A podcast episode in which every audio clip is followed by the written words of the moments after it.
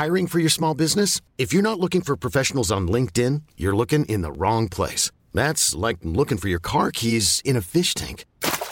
LinkedIn helps you hire professionals you can't find anywhere else, even those who aren't actively searching for a new job but might be open to the perfect role. In a given month, over 70% of LinkedIn users don't even visit other leading job sites. So start looking in the right place. With LinkedIn, you can hire professionals like a professional. Post your free job on linkedin.com slash achieve today.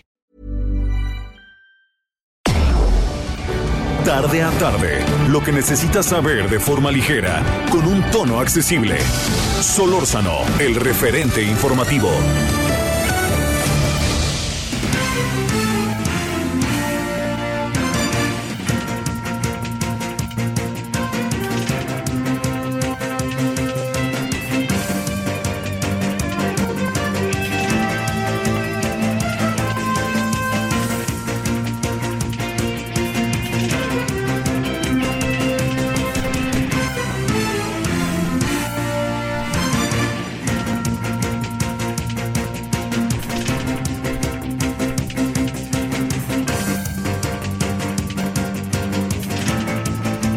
Buenas tardes, en verdad, gracias que nos acompaña en esta tarde. Oiga, estamos fuera de casa, o en casa, como se quiera ver, ¿no?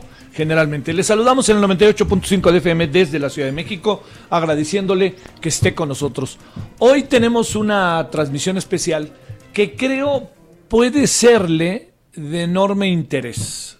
Le voy a decir por qué. Porque estamos en el Centro Médico ABC, el que está en observatorio. A lo mejor los que viven en la Ciudad de México se acuerdan, sube uno allá por Tacubaya, el metro. Está enfrente el Colegio Americano, que es un viejo colegio que, no ha pasado por ahí, ¿no? Han pasado muchos. Es un hospital privado, es un hospital que tiene una larga tradición del siglo antepasado.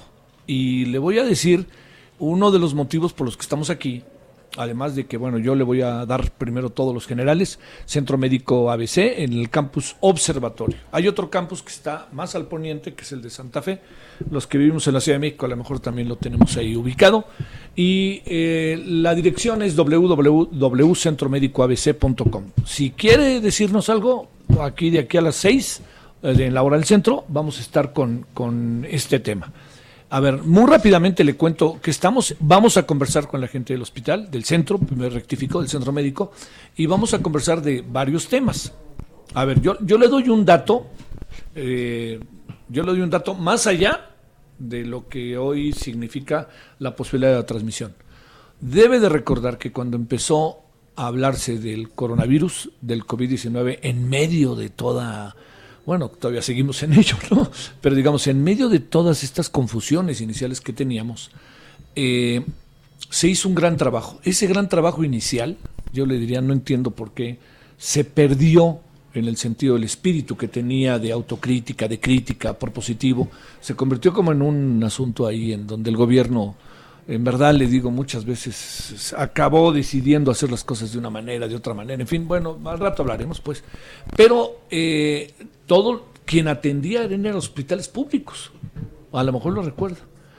Y entonces de repente sucedió algo que, digamos, no podía satisfacer los hospitales públicos la gran cantidad, la gran demanda, y yo diría, hay otra palabra además de la gran demanda, la gran preocupación que había, ¿no? Era una preocupación y inquietud, era, era un algo, recuerde usted al inicio, era un algo que al principio uno decía, insisto, sigue habiendo una enorme preocupación, inquietud, temor, etcétera, pero al principio era un algo en donde estábamos en cosas que no sabíamos ni cómo entender entonces, en muchos casos, la gente se podía sentir mal, medio mal, oiga, tengo este un poco de gripa, oiga, me estoy sonando más este regularmente de lo común, oiga, oiga, todo esto, pues ¿qué hacíamos? Nos íbamos a los hospitales.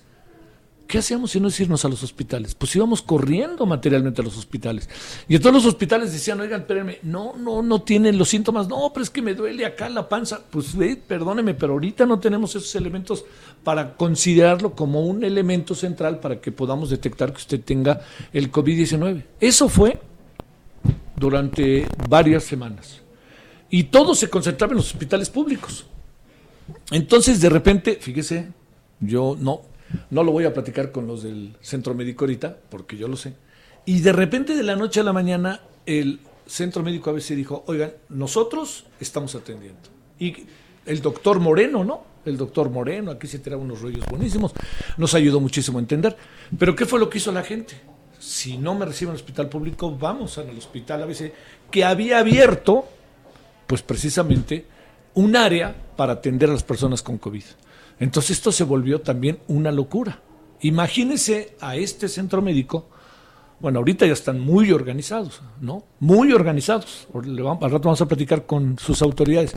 Pero imagínese al inicio, cuando de repente dicen, el Centro Médico ABC, observatorio, no Santa Fe, observatorio, va a atender a los enfermos o a las personas que crean que tienen coronavirus. Y ahí viene pues una, o sea, ahí vamos todos, ¿no? Todos los que no pudimos por acá, venimos para acá, etcétera, ¿no? Entonces se hizo, los primeros días fue muy difícil para el centro médico. Yo le diría, hay que ponderar, y se lo digo, estando aquí o no, yo lo hice y lo hice en varios artículos además, hay que ponderar lo que aquí se hizo, porque le quitó una válvula de presión al gobierno mismo. O sea, la atención que debía de tener la Secretaría de Salud, que era incapaz, bueno, no, era incapaz no por su capacidad, no era imposible atender todo, pues aquí se abrió gente con mayores recursos, gente que no necesariamente tenía muchos recursos, pero fue atendida y así nos la pasamos varios meses hasta que ahora sí que pian pianito, paso a pasito, vino el proceso organizativo. ¿Qué está pasando ahora? Esto es de lo que vamos a hablar. Pero sobre todo le voy a decir algo que también vale la pena atender en este nosocomio y en muchos otros. ¿Qué es lo que pasa?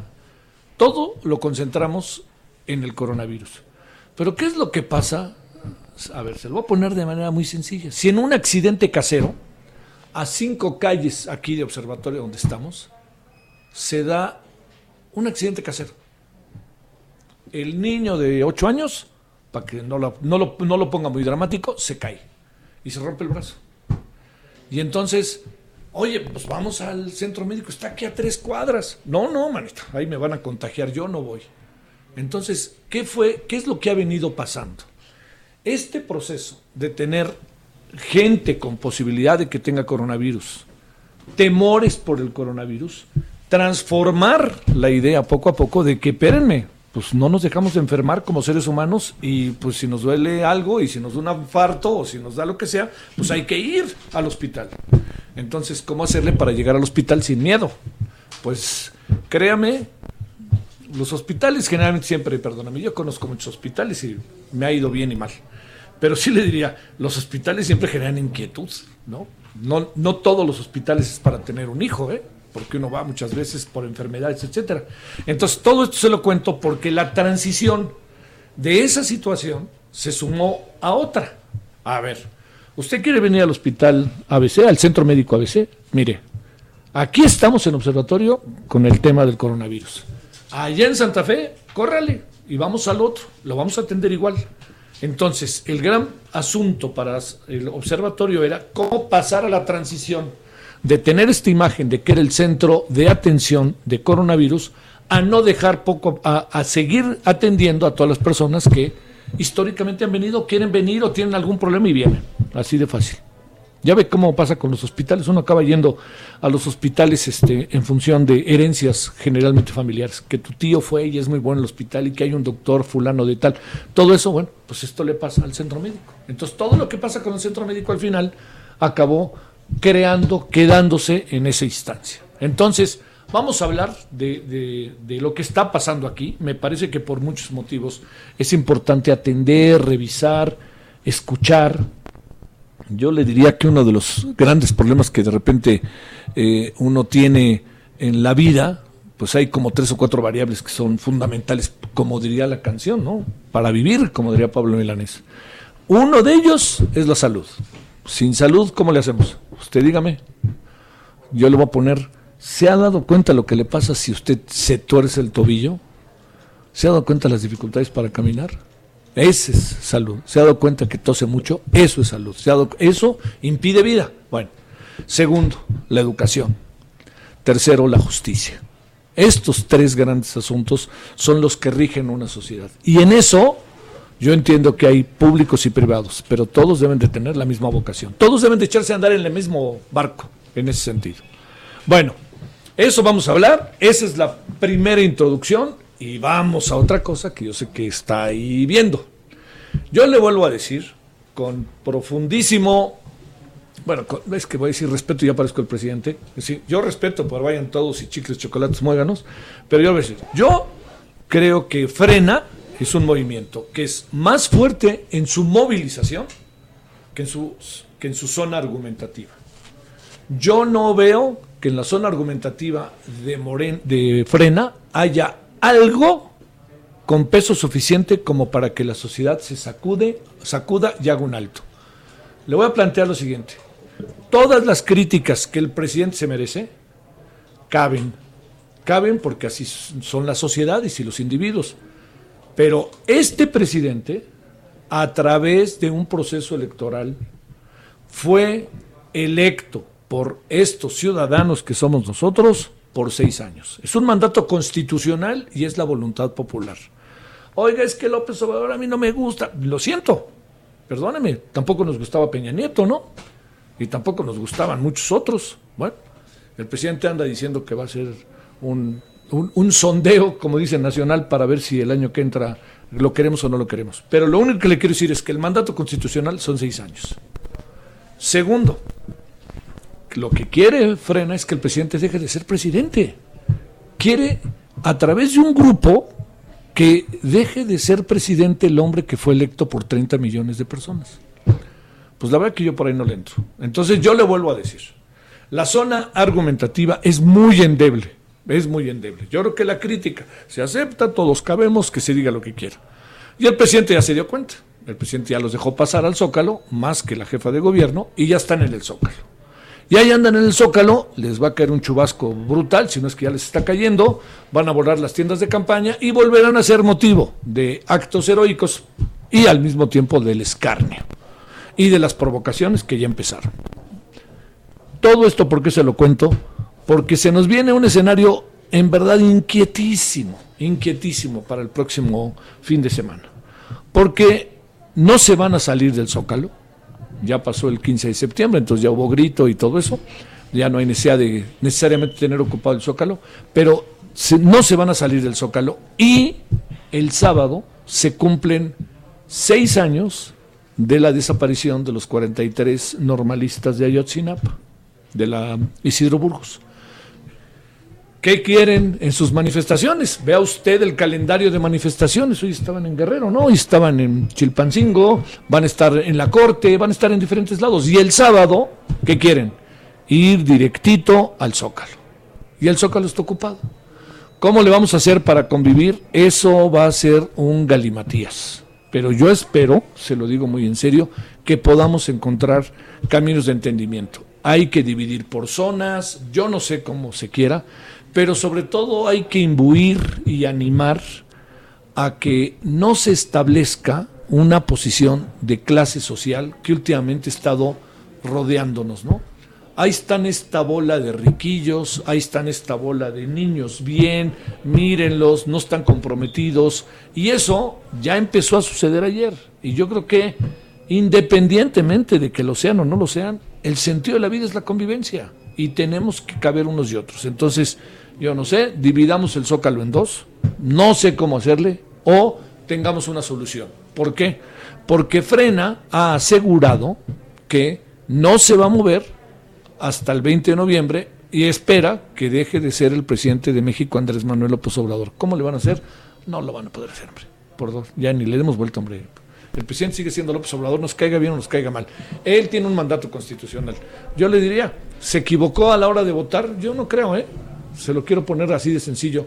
¿Quería usted de presidente a Ricardo Anaya o quería usted de presidente a José Antonio Mid con todo lo que esto significa? ¿O jugamos el tiro y vemos qué pasa con otro hombre y probamos si ese otro hombre puede o mujer puede ayudarnos para que este país sea diferente? Bueno, eso es lo que tenemos el día de hoy. Hay otros temas también, eh, pero estamos centralmente en eso.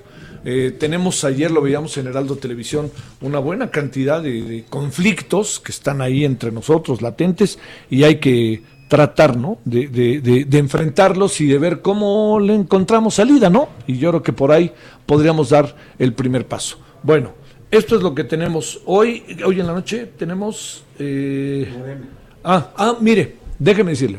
Hablando de. Vamos a desde hoy, vamos a tratar de que hoy pues, estuviera todo, ¿no? Pero si no se puede hoy, vamos a ir poco a poco. Vamos a tener a los cuatro candidatos que presumimos son los candidatos más fuertes para dirigir Morena. No le adelanto el orden, no sé cómo van a caer, porque van a caer en función de su tiempo y les agradecemos. Va a estar con nosotros. Les vamos a hacer tres preguntas. Las tres preguntas son las mismas, o sea, las mismas para los cuatro candidatos. Se lo adelanto. La primera pregunta es, eh, ¿por qué dirigir Morena? Segundo, si van a respetar la decisión que se tome al final de la encuesta. Tercero, ¿cuál es la distancia que van a tomar con López Obrador o qué papel va a jugar López Obrador? Y cuarto es eh, qué es lo que van a hacer, qué proyecto tienen para Morena. No van a ser más de cinco minutos, pero la gran clave del asunto está en que no, su servidor no va a hacer preguntas distintas a unos y otros, para que usted como público tenga una visión de los cuatro para que pueda tener claridad de qué piensan los cuatro sobre temas similares. ¿Quiénes son los cuatro fantásticos? Bueno, Jacob Polemski, Gibran eh, Ramírez, eh, Porfirio Alejandro Muñoz Ledo de la Vega y Mario Delgado. Yo creo que con eso podríamos saber qué piensan ¿no? los diferentes eh, candidatos, que son los más vistos. Puede haber otros, y a lo mejor muchos me reclamarán que por qué no, me, por qué no hay otros. Entonces le, le, decía, este, saludo familia, eh, le decía que eh, una de las cosas que podríamos hacer muy en el mediano plazo es, qué bonito es saludar a un amigo, qué bonito saludar a un primo, ¿no? Es mi primo, y lo saludé y aquí trabaja, es de los grandes médicos de aquí, eh, por cierto. Bueno, todo esto se lo cuento para decirle que en eso andamos. Y lo que vamos a hacer ahora, cuando son las eh, 16, 16 en la hora del centro, le recuerdo dos cosas. Uno, vamos a estar como todos los días hasta las 6. Y dos, estamos en el Centro Médico ABC, en el Campus Observatorio, eh, www.centromédicoabc.com Creo que hay buenos motivos para que nos echemos buenas pláticas aquí sobre coronavirus, sobre la vida como se está gestando ahora en relación al propio hospital. Todo eso creo que nos puede llevar a circunstancias sumamente favorables. Y yo le quiero agradecer al Centro Médico ABC Observatorio que nos haya invitado. A ver, le cuento algo de lo que ha pasado en las últimas horas, si le parece. Solórzano, el referente informativo.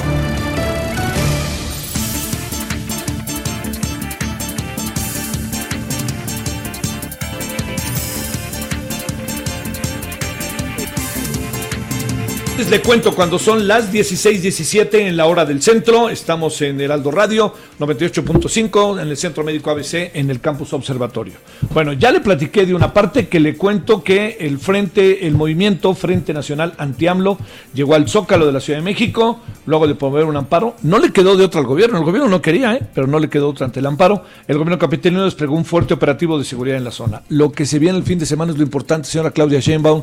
Focos rojos podemos tener, evitemos eh, cualquier confrontación. Hay que hablar con las partes, hay que desde ahora sensibilizar lo que la importancia de la convivencia en dos manifestaciones. En el plantón, de un frente que se distingue más por el plantón que por su eh, argumentación. Y segundo, lo que puede pasar y se puede hacer directamente, lo que eh, derivado de la manifestación del sábado, de del grupo de, bueno, de los papás, familiares, amigos que apoyan a el frente al, todo lo que es el proceso de investigación sobre los 43 estudiantes desaparecidos en Iguala.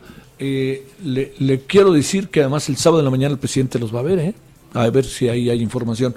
Y una tentación que ojalá no se dé, no tiene sentido, así se lo digo, no tiene sentido dar una versión sobre los, la desaparición de los 43 estudiantes como para entrar en un terreno en donde podamos, para decirlo claro, podamos un poco como reconciliarnos con los familiares y los papás y los amigos, tratando de abrir escenarios que no necesariamente tienen que ver con la realidad. Bueno, entonces le cuento que durante 2019 se registraron 36.476 homicidios en el país. Eh, le cuento además que eh, un promedio de 99 al día, de acuerdo con el reporte preliminar del Instituto Nacional de Estadística y Geografía, el INEGI. Lo anterior representa una tasa de 29 homicidios por cada 100.000 habitantes a nivel nacional, similar a la registrada en 2018. Eh, las entidades con más asentamientos registrados el año pasado fueron Guanajuato, Chihuahua y Baja California. La principal causa de muerte fue agresión con arma de fuego. Yo le insisto, todo lo que podamos ver ahora, todo lo que tengamos ahora respecto a cifras que tienen que ver con el tema de seguridad, va a tener siempre un asterisco. Y este asterisco se llama ni más ni menos que durante el proceso en donde vivimos o estamos en pandemia. Bueno, agricultores de Chihuahua acusa, agricultor de Chihuahua rectificó, acusa agresión directa de la Guardia Nacional. Jaime Torres, el sobreviviente de la balacera ocurrida a inicios de mes en eh, Delicias Chihuahua señaló que la Guardia Nacional habría disparado en contra de su vehículo sin ninguna provocación. Recordemos que en este hecho murió su esposa Jessica Silva. En conferencia de prensa desde su hogar y con evidentes lesiones en el rostro y el cuerpo, Jaime rechazó que se encontraran armados cuando ocurrieron los hechos y reiteró el reclamo de justicia y lo que se ha dicho aquí, allá y en todas partes. Resulta que eh, a su mujer le dieron cinco balazos en la espalda, resulta que ellos iban manejando a una velocidad media, de la que se, la, las condiciones, resulta que este, eh, traían el cinturón de seguridad y resulta que estaban a 80 kilómetros de la boquilla, ¿eh? a 20 kilómetros de donde viven, que es Delicias. Bueno, le cuento también que el gobernador de Chihuahua, Javier Corral, esto es muy importante, ¿eh? el gobernador de Chihuahua, Javier Corral, reveló que el gobierno federal rompió la coordinación en la mesa de seguridad estatal, lo cual atribuyó a una represalia por su inconformidad con la entrega de agua de la presa La Boquilla a Estados Unidos. A través del Twitter, el mandatario dijo que el titular de la Secretaría de Seguridad y Protección Ciudadana, Alfonso Durazo, le informó que ahora las fuerzas federales se reunirán diariamente sin la, presencia de algún representante estatal. ¿Cómo ve? Van van a trabajar, van a diseñar la seguridad de Chihuahua sin nadie de Chihuahua. No, pues va bien.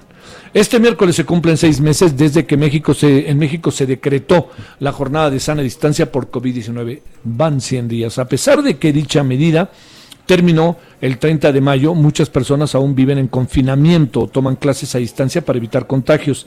La enfermedad ha cobrado hoy a la fecha 74.348 vidas de mexicanas y mexicanos y le diría es evidente que estas 74.348 pueden ser por mucho, mucho más. Aquello de la catástrofe con 60.000 puede ser el doble. ¿eh? Así por lo que han contado en números y la revisión. La vacuna en desarrollo de Johnson Johnson contra el COVID-19 con ventaja sobre sus competidores, eh, toma ventaja eh, contra sus, con sus competidores por como la necesidad de que haya una sola dosis. Inició la etapa final de los ensayos clínicos a gran escala en los Estados Unidos. La jefa de gobierno de la Ciudad de México, Claudia Sheinbaum, aseguró que siguen a la baja las hospitalizaciones por COVID-19 en la capital del país. Detalló que esta misma tendencia, esta misma tendencia, le cuento, eh, se mantiene eh, en lo que corresponde, se mantiene en, un signo, te diría yo, en muchos, este, en diferentes lugares, ¿no? De, lo que corresponde a, todo el proceso clínico que están llevando las vacunas. Bueno, las hospitalizaciones, dice la jefa de gobierno de la Ciudad de México, eh, le quiero decir que siguen a la baja las eh, por COVID-19, esto en la capital del país. Así que ojo con esto la gran pregunta es si esto está pasando o cómo está pasando por una sola razón, fíjese, porque eh, el, tema es si estamos, si, si las camas ocupadas siguen siendo un indicador, así de fácil. Esta es la gran pregunta. Una cosa es que mucha gente pueda acceder a ellas y sea consciente si conviene o no conviene, pero ahí está la otra parte. Bueno, detalló que esta misma tendencia se mantiene en la positividad de las pruebas de COVID-19, que actualmente es de 22%. La titular del Servicio de Administración Tributaria, el SAT, la señora Raquel Buenrostro, ha informado que en la administración de los expresidentes Felipe Calderón y Enrique Peña Nieto se condonaron 413 mil así 413.258 millones de pesos en impuestos de 146.724 contribuyentes. No, hombre, fiesta y jauja. En conferencia de prensa matutina, la funcionaria indicó que del importe condonado, casi 349 mil millones de pesos corresponden a contribuyentes de la iniciativa privada, mientras que poco más de 64 mil millones corresponden a instituciones de nivel estatal, federal y municipal, y al menos 17 grabaciones que podrían comprobar la complicidad de el ex titular de Seguridad Pública, el señor Genaro García Luna, y miembros del cártel de Jalisco ya se encuentran en posesión de la Fiscalía de Estados Unidos. Asunto delicadísimo. Ojo con esto. Bueno, vamos a la pausa. Estamos hoy desde el Centro Médico Observatorio y acá le esperamos. Estamos en Heraldo Radio. El referente informativo regresa luego de una pausa. Estamos de regreso con el referente informativo.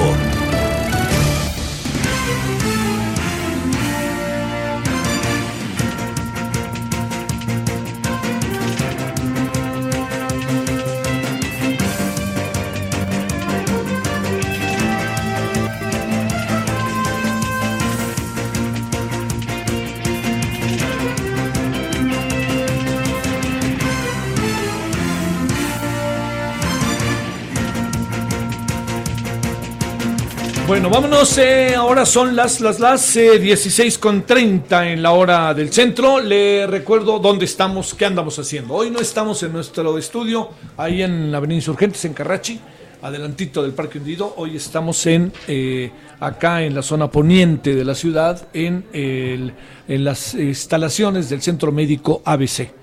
Estamos en su campus observatorio. Recordará usted que tiene otro campus, que es el de Santa Fe. El, observatorio se ha eh, centrado, además de su trabajo que regularmente hace, también en todo lo que tiene que ver con el coronavirus. Entonces, este es uno de los motivos. Vamos a platicar en un momentito con, eh, con la doctora Patricia Concha. Ahorita mismo platicamos con ella. Ella es directora del campus Observatorio Centro Médico y pues todo lo que tiene que ver con las medidas de seguridad. Que es, lo, es interesantísimo saber qué es lo que ha pasado, ¿no? ¿Cómo, ¿Cómo le han entrado al asunto? ¿Cómo le han dado vueltas al asunto, diría yo, en función de lo que ha pasado eh, en este hospital y en todos, pero en este pues, en particular? Bueno, Francisco Nieto, a ver, cuéntanos que el presidente está en jauja, que ya están en el Zócalo. ¿Cómo vemos el asunto?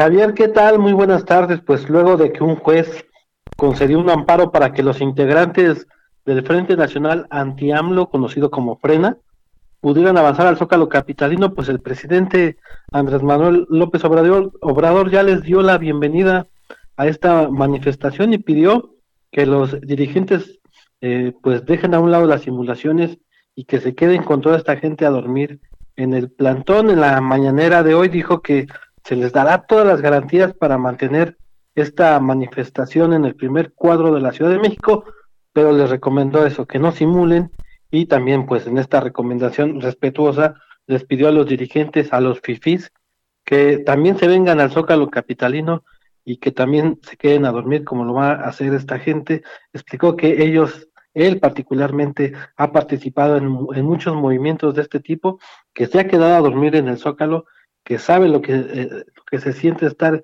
durmiendo en la calle, por lo que eh, eh, en ese sentido, pues tendrán todas las garantías estos manifestantes para que pues se la pasen ahí en el Zócalo Capitalino. Hay que decir que ya llegaron estas personas que estaban acampando en, la Avenida Juárez, entraron por 5 de mayo, los escoltó pues mucha policía.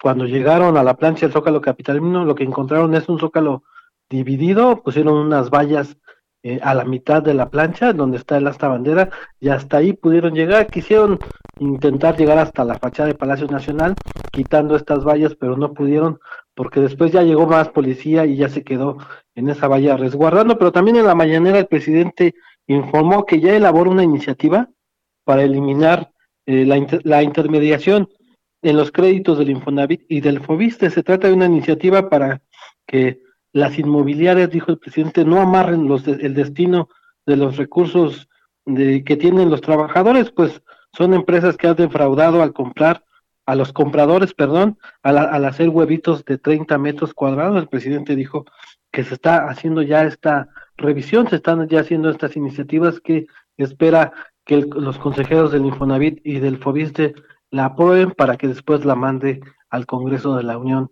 Esto fue parte de lo que sucedió el día de hoy, Javier. A ver, déjame plantearte sobre lo primero. Estará dividido por lo que puede pasar el sábado, ¿no? Yo creo que también hay que tener medidas este, de, precaución, ¿no? Porque pues hasta allá también van a llegar los familiares, amigos, manifestantes de eh, para conocer qué pasó en el aquel 26 de septiembre del 2014, ¿no? Es correcto, eh, en la mañana del, sábado a las 10 de la mañana el presidente eh, pues dará a conocer junto con el fiscal general de la República Alejandro Gertz Manero, con el presidente de la Corte Arturo Saldívar, con el subsecretario de Derechos Humanos Alejandro Encinas, pues esta nueva investigación sobre cómo va eh, las indagatorias en el caso de Iguala. se sabe o ha trascendido que habrá pues anuncios de posibles detenciones y bueno, lo que también se espera es que lleguen manifestantes, que lleguen los familiares de estos jóvenes desaparecidos en Ayotzinapa y bueno, todo, todo indica que ellos podrían ocupar esta parte eh, principal o la, que está enfrente de, de la fachada de Palacio Nacional para escuchar lo que el presidente les va a decir el día sábado. Bueno, oye, la otra cosa que sí hay que poner en la mesa es que en el caso de Frena, que puede llegar al Zócalo, no es que el presidente les haya dicho pasen o la señora Sheinbaum. Hay que reconocer que se ampararon y los dejaron pasar ante el amparo, ¿no?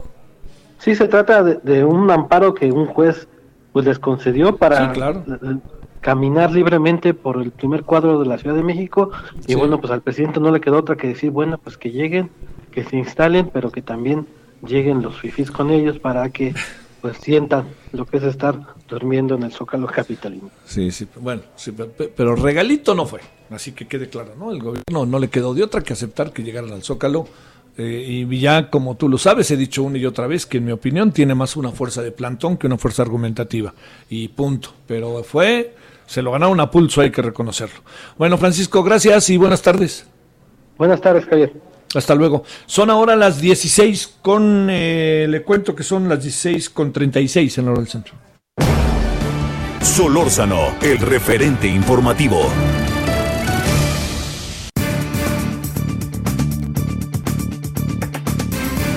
Bueno, mire, eh, habrá conocido usted que el Partido del Trabajo, hijo, un asunto que a mí me, me pareció inquietante, vamos a tratar de entenderlo y leerlo, eh, propuso desaparecer las afores y que el gobierno administre los ahorros de los trabajadores. Híjole, imagínense lo que puede pasar con esto. Bueno, entonces vamos a tratar de entender qué quiere decir esto. No sé qué posibilidades amplias pudiera haber de una aprobación, pero luego las alianzas políticas hacen cada cosa que para qué quiere. Entonces, Gerardo López, experto en pensiones de la Universidad Panamericana, le hemos pedido que esté con nosotros para hablar del tema. Gerardo, te saludo con gusto, ¿cómo has estado?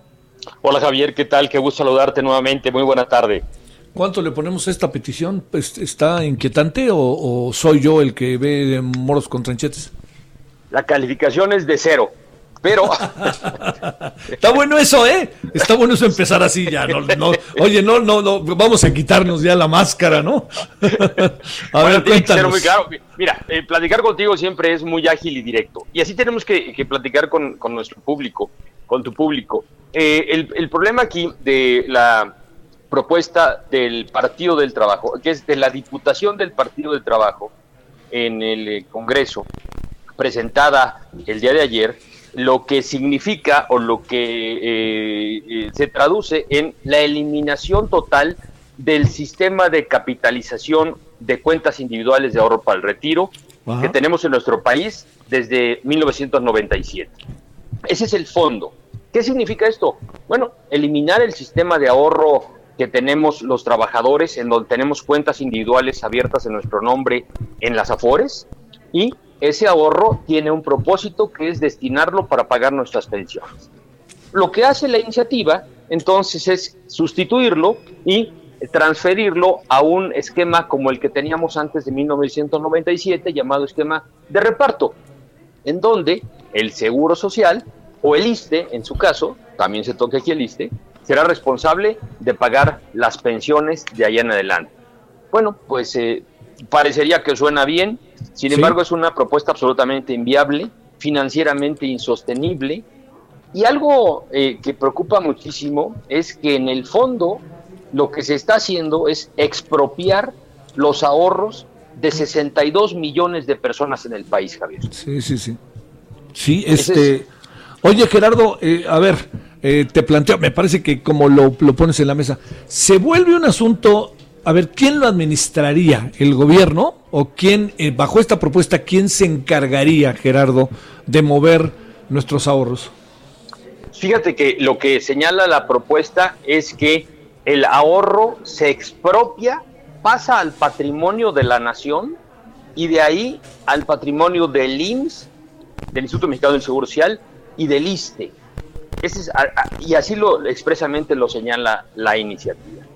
Y que será administrado y, por, estos dos institutos y será vigilado por un nuevo instituto eh, creado como Instituto Nacional de Pensiones.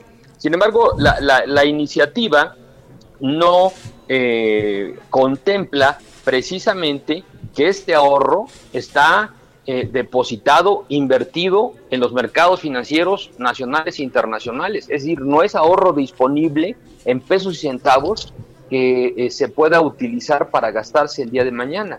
Y al IMSS ahora se le cargaría la obligación de pagar las pensiones en curso, las que se generen y las que vaya a haber. Bueno, bueno, ¿me escuchas? Se nos perdió, a ver ahí en cabina, si nos hacen el favor allá, se nos perdió. Estamos con Gerardo López, experto en pensiones de la Universidad Panamericana, hablando de esta propuesta que, verdad, ha generado enorme inquietud, ¿eh? Ahí le va otra palabra, ¿eh? Preocupación. El PT propone desaparecer las afores y que el gobierno administre los ahorros de los trabajadores. Que no sea la afore quien lo administre, sino el gobierno, que el gobierno diga sí, no, no, sí a lo mejor usted de repente se quiere sacar la lana y dice, no, pues porque ahorita la tenemos trabajando acá, y bueno, y pasa el tiempo y a lo mejor ya ni eso, ¿no? Que ese es el, otro asunto. ¿Lo tenemos a Gerardo o te ¿Se, se fue? Ah, bueno, perdóname. A ver si, Ahí estamos, ahí estamos, Gerardo, te escucho. Oye, gracias. Déjame, déjame plantearte, este... Eh, se vuelve todo discrecional. A ver, vamos a suponer en este, en este caso, si se aprueba, vamos a suponer que yo, que tengo mi afuera, quiero sacar mi lana y, resulta que la lana la, la, la, tiene el gobierno y el gobierno dice, pues fíjate, lástima, gracias por participar, pero no puedes sacar tu lana porque esta lana ahorita la tenemos distraída en otra inversión, por decir algo. Eh, es correcto. Y además el artículo tercero de la propuesta de la iniciativa dice que los recursos de ahorro para el retiro y las cuentas inactivas serán transferidas al gobierno federal por conducto del Instituto Mexicano del Seguro Social y que los trabajadores ya no van a ser propietarios de estos recursos. Entonces lo que tienes, sí, así, así, es una expropiación, expropiación de los ahorros. oye, ¿le, ves futuro o van a echar maquinaria o tú, espérame, yo supongo que el sector privado o los trabajadores mismos van a decir, por eso ahora sí que no te metes con, con mi ahorro, con mi dinero que yo me he ido ganando, ¿no?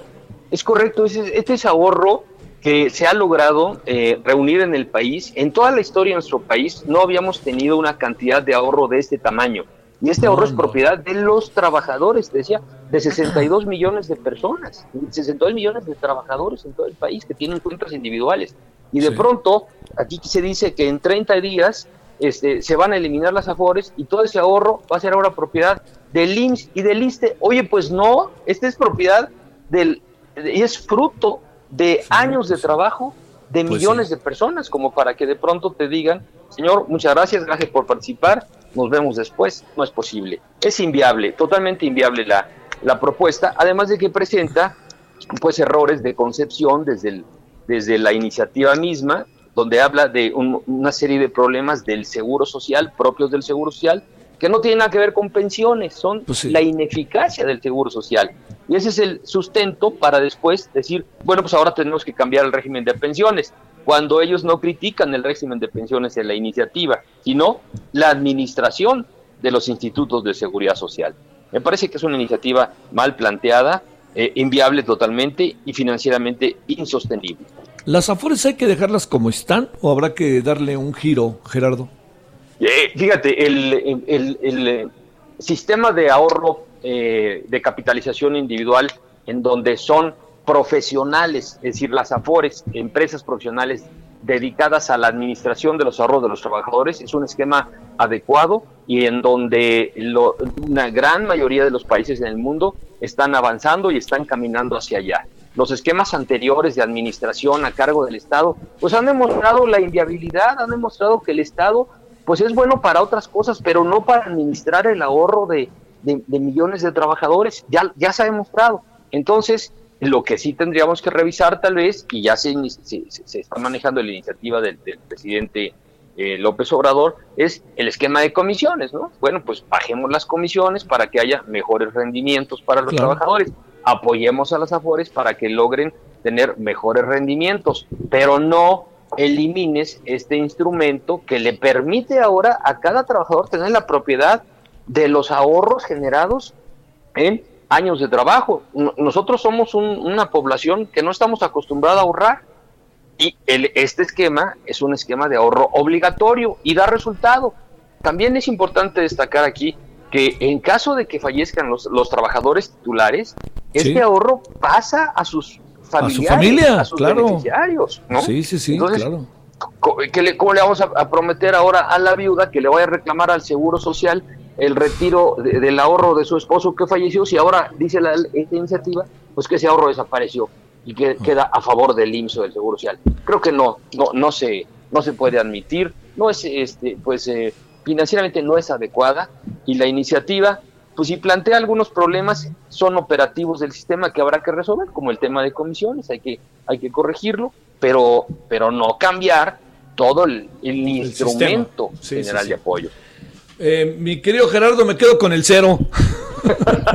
Encantado. te mando un saludo, gracias. Gracias a tus órdenes. Gerardo López, experto en pensiones de la Universidad Panamericana. Que quede claro la propuesta del Partido del Trabajo para desaparecer las afores y que el gobierno administre ahorros de los trabajadores tiene cero de parte de los especialistas. Bueno, vámonos a las 16 con 45 en hora del centro. Solórzano, el referente informativo.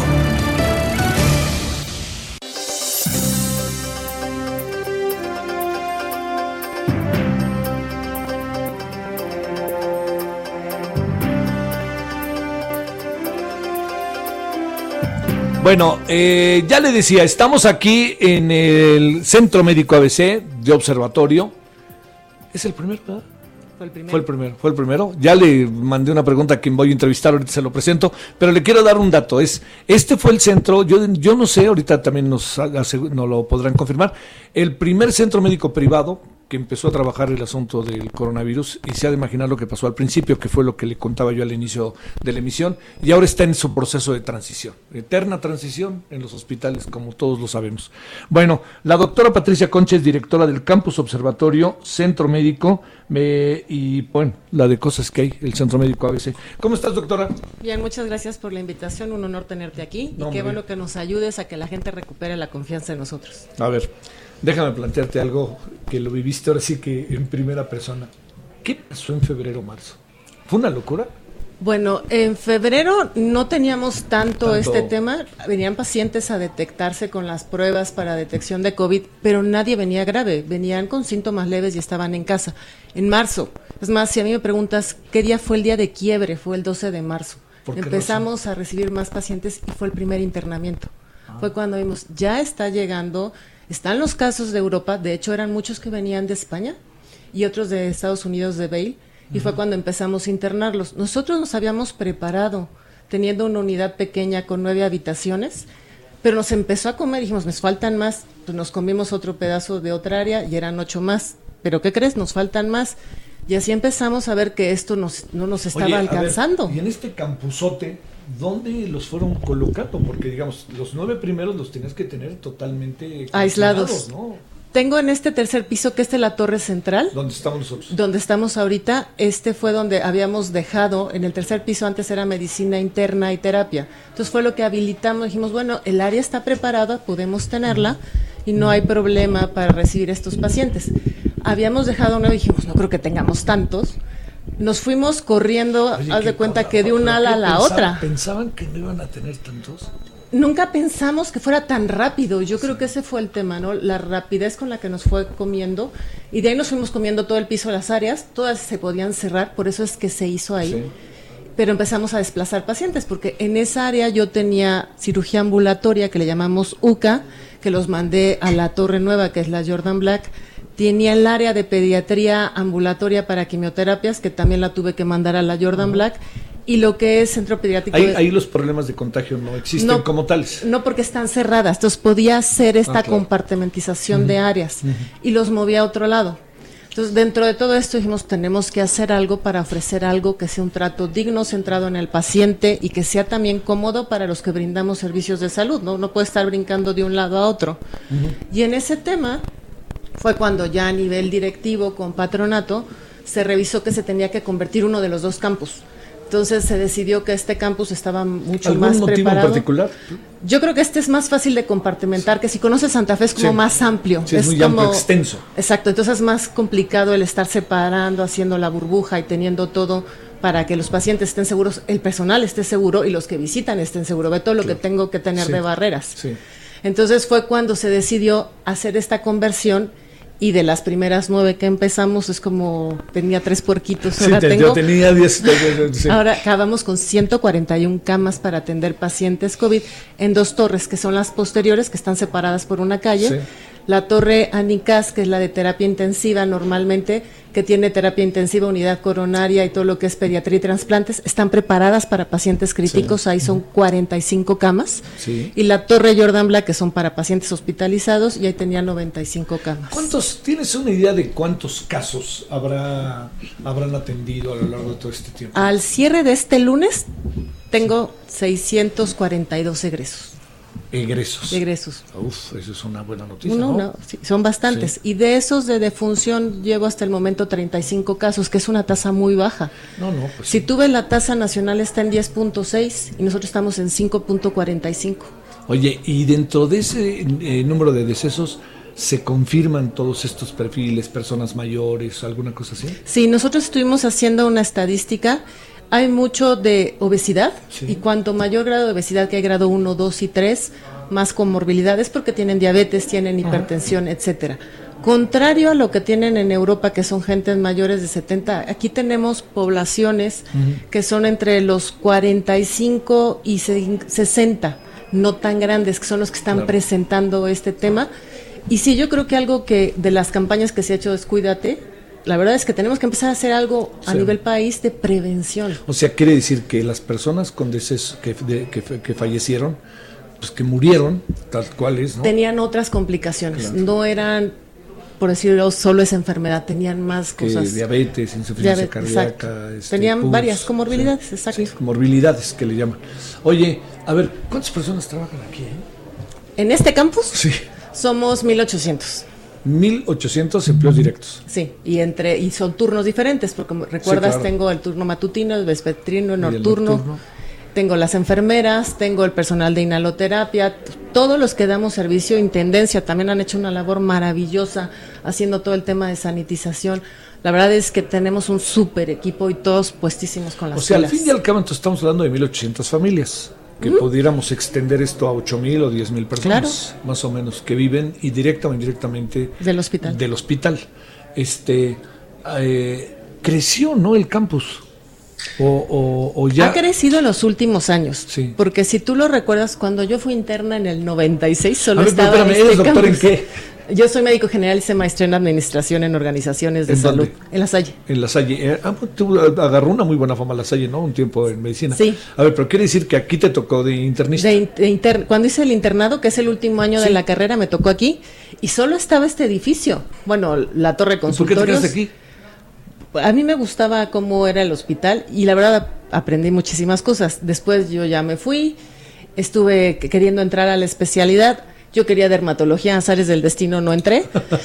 Entonces me puse a estudiar la maestría. buenos azares del destino. Exacto, y cuando hice ya la maestría, bueno, eh, estuve en American Express, estuve en otros lados y, luego regresé acá. Y la verdad es un cambio de lo que yo recuerdo cuando era estudiante a lo que es ahora y el monstruo que es ahora, porque ya creció Centro de Cáncer, es otro edificio, la Jordan Black es el de hospitalización, la Torre Anicas, que a mí me tocó inaugurarla, y ves un centro médico sólido con varios programas de alta especialidad queriendo ayudar a toda la población mexicana, porque también tenemos los programas para pacientes vulnerables. Sí, claro. Entonces, ayudamos en lo que se pueda a todas las poblaciones. A ver, dos asuntos, si se puede rápido, porque ya sabes, tenemos que ir a eso de corte. Este, primero, eh, ¿cómo lo hacen con la gente de escasos recursos?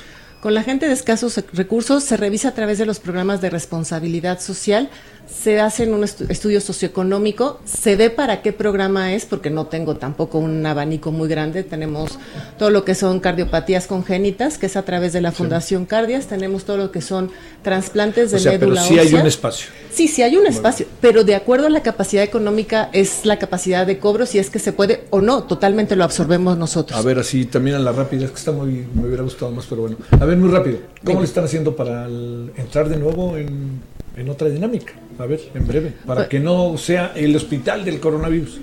Pues nos estamos moviendo porque nunca cerramos para pacientes oncológicos, esos los blindamos totalmente, que ahora están en este tercer piso. Esos pacientes nunca podían ¿Y ya se abrió? Y ese tercer piso siempre estuvo. Eh, a ellos cada vez hay más pacientes que ya están con la tranquilidad y confianza, para eso los protocolos y demás, pero los cirujanos también tienen sus cirugías pendientes y ya volvimos a reabrir los pisos de la otra torre para que se brinde este servicio. La idea es cambiar la dinámica porque la salud no puede esperar. Todos tenemos tratamientos. Doctora, muchas gracias. Muchísimas gracias. El referente informativo regresa luego de una pausa. Tarde a tarde, lo que necesitas saber de forma ligera, con un tono accesible. Solórzano, el referente informativo.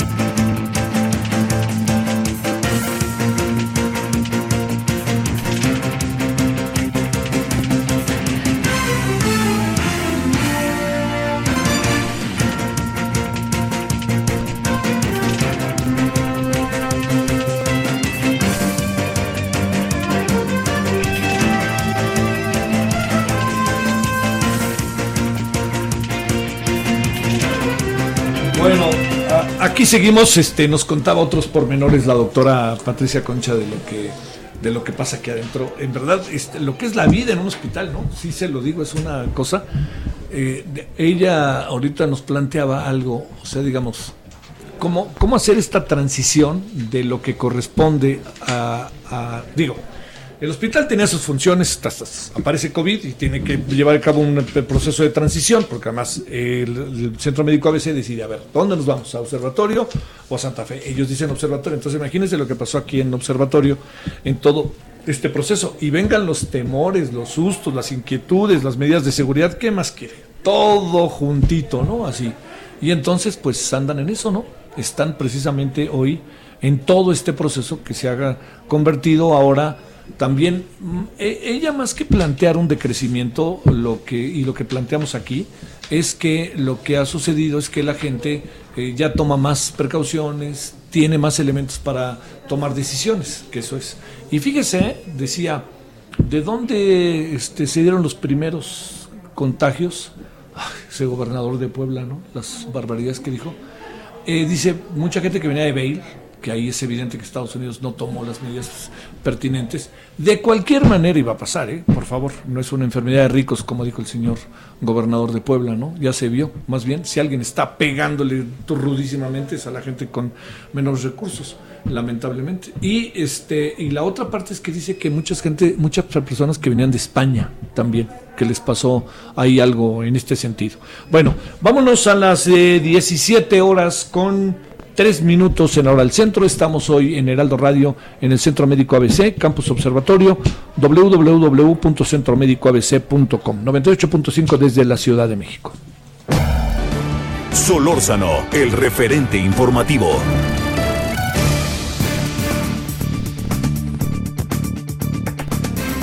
Bueno, eh, hemos seguido en la medida pues de que uno tiene información, que escucha a unos y otros, Hoy leí un tuit por ahí de Lorenzo Meyer sobre el tema de la boquilla que me pareció interesantísimo, de que cuando se hizo este convenio en el año del 44 decía que había sido muy benéfico para México este, y que lo peor que podría, podría darse es romperlo, pues es una perspectiva más respecto al asunto. Y por eso sumamos otra y le hemos pedido al doctor Ismael Aguilar Benítez, quien es profesor investigador del Departamento de Estudios Urbanos y del Medio Ambiente del Colegio de la Frontera Norte, que esté con usted y con nosotros. Ismael, de nuevo te saludo, ¿cómo has estado? Buenas tardes. Buenas tardes, Javier. Eh, aquí estamos con mucho gusto. A ver, eh, ¿cómo, ¿cómo, entender, cómo colocar, cómo, cómo ubicar eh, tanto en tiempo como en todo lo que es su desarrollo, eh, el conflicto que hoy tenemos en La Boquilla, allá en, eh, a 100 kilómetros de Ciudad Delicias, en Chihuahua? Pues creo que es un asunto bastante complicado, tiene un origen histórico, claramente algunos actores importantes y expertos, especialistas en analizar sobre todo el tratado desde una perspectiva binacional, lo plantean en su relevancia histórica como uno de los acuerdos más benéficos que existen y que se toma incluso como ejemplo a nivel internacional porque es benéfico para ambos países, no solamente para, para México. Hay algunos colegas que lo explican en el sentido de que la intención original era distribuir o asignar de manera equitativa las aguas internacionales de ambos países. Eh, el tratado atiende no solamente a, una cuenca, sino a tres cuencas de distinto tamaño y que están definidas por tres ríos, el río Tijuana, el río Colorado y el río Bravo. Eh, para la importancia que tiene ahora el conflicto actual, eh, se remarca sobre todo los temas del río Colorado, Colorado y del río Bravo, porque mientras que México recibe agua del río Colorado, 1.850 millones de metros cúbicos anuales, tiene que entregar eh, por la parte del río Bravo 431.7 millones de metros cúbicos cada, cada año en promedio en un periodo quinquenal. Entonces, eh, digamos, en términos de distribución de agua, se plantea que este es un acuerdo que beneficia, es un tratado que beneficia a ambos países y que por el lado de Estados Unidos ha venido cumpliendo, pero por el lado de México se han hecho señalamientos, sobre todo por el estado de Texas, los, los agricultores de Texas, de que no se ha cumplido cabalmente. Y bueno, el conflicto tiene su origen en este problema de un adeudo del quinquenio anterior que se ha venido arrastrando y que en este quinquenio, que se llama el periodo 35, se tiene que cumplir. Y pues el, planteamiento es que se tiene que cumplir con aguas que se entregarían derivadas de la presa de la boquilla principalmente. A ver, eh, la, fecha, Ismael, eh, doctor, que se ubicó para la entrega es el 24 de octubre, según me he podido yo informar. Te pregunto, ¿esto es correcto? Y segundo, ¿cuál fue el motivo por el cual se apuró la entrega antes de esa fecha? Bueno, en realidad, eh, como decía, en promedio se entregan 431.7 eh, millones de metros cúbicos. Sí. Pero el problema es que en el quinquenio pasado, que fue el ciclo 34, no se cumplió con esa entrega, entonces se tenía un rezago en la entrega, en el cumplimiento de, la ah. entrega del ah. quinquenio pasado. Cada año eh, no, no se entrega mensualmente, se puede entregar en diferentes periodos, es decir, no es, eh, mientras nosotros recibimos mensualmente cantidades definidas de, agua por parte de Estados Unidos, México entrega esa cantidad y puede ser a lo largo del, del periodo. En una reunión reciente del Consejo de Cuenca alguien mencionaba lo puede cumplir a las 12 de la noche del día 24. La fecha es correcta, es el 24 de octubre cuando se vence este quinquenio. Y la necesidad de, cumplir con e, en ese periodo es porque es el segundo, o sería el segundo quinquenio consecutivo que no se cumple, lo cual en el tratado se establece como una falta por parte de, de, que no lo cumple, sí, claro. A ver, ¿qué, eh, eh, eh, ¿cómo te explicas entonces las protestas? digamos, por lo que cuentas, que es algo que se tenía que hacer de cualquier manera, pareciera que de repente sí se movieron los hilos de la política o politiquería, como se quiera ver. Pues en cierta forma sí, pero también no solamente yo, es una perspectiva que tienen muchos actores importantes, locales y regionales, de que en realidad esto se dejó de cierta forma crecer tal vez eh, de alguna manera por falta de competencia, pero también seguramente por algunos intereses políticos de dejarlo, a, digamos, a un periodo en el que fuera políticamente más conveniente.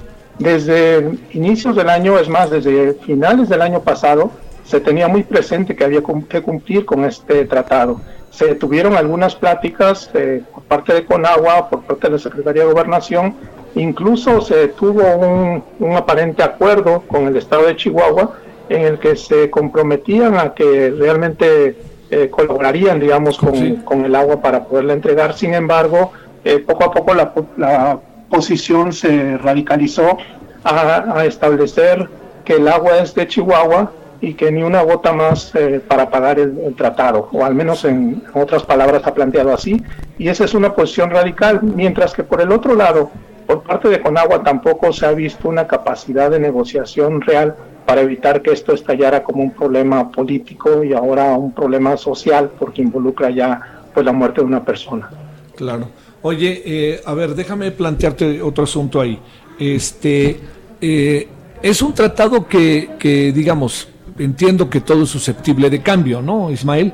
Pero es un tratado que vale la pena, es conveniente. Si quieres, utilicemos la forma de expresión que quieras, que cambiemos, o al fin y al cabo nos es conveniente a las partes, y aquí lo que ha surgido es mucho ruido que ha imposibilitado ver la verdadera relevancia del propio tratado. Claro. De hecho, también ahí eh, existen distintas posiciones. Eh, una posición, digamos, es completamente negarse a revisar el tratado. Y yo lo que creo aquí es que depende de los tiempos. Eh, y también habría que revisar cómo está funcionando el tratado. Es decir, es bastante complejo porque del otro lado involucra a varios estados y, e involucra también un sistema distinto que el, mexicano. En México el agua está establecida como propiedad de la nación. En Estados Unidos el agua es del dueño del terreno. Eh, y, pues los estados y los productores tienen un papel mucho más eh, importante a nivel individual. Eh, pero ¿por qué revisar el tratado o por qué revisar o no revisar las condiciones en las que está funcionando el tratado? Eh, ha habido varias discusiones a nivel regional con los actores eh, locales y regionales importantes y han derivado varias recomendaciones. Eh, una de ellas es primero tratar de establecer un reglamento del uso de las aguas en el lado mexicano, porque mientras del otro lado se tienen leyes para los ríos, por ejemplo en el caso del río Colorado, en México no tenemos un reglamento para saber cómo se utilizan las aguas, en este caso del, del río Bravo y del río Conchos. ¿Qué es lo que pasa con eso? Eh, y ese es otro problema también que se ha mencionado, que mientras que con el tratado de hace 76 años se tenía contemplado una disponibilidad y un uso que se siguen utilizando como referencia, ahora en realidad ese uso que se proyectaba, ese uso máximo, que en términos numéricos estaba establecido en 1.275 millones de metros cúbicos que se podían utilizar, pues resulta que se están utilizando más poco más de 1.700 millones. Eso quiere decir que hay una sobreexplotación de eh, el agua que podría estar disponible. Si a eso se añade la situación de posibilidades de sequía, pues eso viene a convertirse en un problema que no va a ser de este ciclo ni de este año, va a ser permanente. Entonces, si hay la necesidad de revisar las condiciones del tratado, desde mi punto de vista, porque se siguen tomando como referencias criterios que fueron establecidos hace 76 años. Algunos especialistas eh, ideólogos señalan que se sigue más o menos cumpliendo con esas eh, eh, predicciones y que se sigue teniendo el mismo escurrimiento virgen, es decir, la misma cantidad de agua más o menos posible que se puede captar, pero no se tiene el mismo uso. Y esa cantidad también de escurrimiento, pues sería necesario volver a proyectar qué va a pasar, por ejemplo, ahora con la situación de cambio climático. Sin embargo, en este momento plantearse revisar el tratado sería pues darle la puntilla desde mi punto de vista al conflicto político que podría desatarse en un periodo que viene electoral para el lado de Estados Unidos y que se podría tomar como una bandera para eh, tener represalias contra, contra México. Y creo que a eso es a lo que le teme el gobierno federal. Claro. Oye, doctor eh, Ismael Aguilar eh, Benítez, déjame plantearte, por lo que dices, también tiene su razón de ser la protesta de los agricultores, ¿no? Sí, sí y no. Eh, si, te, si, te, refieres a los agricultores de, Chihuahua, sí. ellos tienen concesionado un volumen y se les ha venido entregando y eh, comprometiéndose a entregar por papel con agua el 100% de ese volumen. Eh, ese volumen concesionado, sin embargo, como te mencionaba, está por arriba de lo que se contemplaba en el tratado como posibles eh, o como el nivel, del volumen que se podría explotar eh, derivado del escurrimiento en la, en la cuenca. Entonces, exigen su, su derecho porque lo tienen concesionado, pero en realidad esos derechos están por encima de lo que se había previsto que debería de, de ser eh, o, que podía ser factible de ser explotado. Eh, uno puede pensar que obviamente tiene sus razones, son razones económicas. Ellos tienen comprometidos los cultivos para el año siguiente, porque ni siquiera son para este año. De acuerdo con Conagua, se les ha entregado eh, más del 90% del volumen de agua que requerían para, para, el ciclo que acaba de terminar, pero empieza en octubre el, ciclo del año que viene y ese es el que siente comprometido. ¿no? Entonces, pues obviamente la razón es eh, pues la necesidad de tener el agua como insumo que han estado acostumbrados a utilizar para los cultivos que ellos tienen con, la actividad ganadera. En algo tiene razón el presidente, ¿no? Sí, también, eh, digamos, se, ha venido, e, esa es la razón, digamos, práctica. Ahora, el manejo político, pues es otro asunto. Cuando uno ve que están involucrados eh, políticos, exgobernadores, eh, eh, posibles candidatos, pues obviamente eh, se está aprovechando para un movimiento político. Pero digamos que de fondo también hay la necesidad de revisar cuáles son las condiciones bajo las cuales se está tratando de cumplir el, tratado y de nuevo la necesidad de revisar también cómo se está utilizando el agua de este, de este lado. De este lado, claro este, porque a fin y al cabo es un botín, ¿no? No nos hagamos, este, digamos, las, las guerras del futuro, pues seguramente serán también por el agua, ¿no, doctor? Bueno, pues yo creo que no es eh, raro, digamos, el, tema del, del, agua siempre es un asunto de intereses eh, y es un asunto que puede ser manipulado políticamente, entonces no es un asunto meramente técnico. Sin embargo, lo técnico puede ayudar a que, a que se haga, digamos, un, uso, una utilización eh, menos radical de, este asunto de la eh, gestión del agua, ¿no? La gestión incluyendo la parte política, también la parte económica y la parte social. ¿Lanzas una hipótesis de lo que pudiera, para cerrar la conversación, doctor, en qué pudiera acabar todo esto?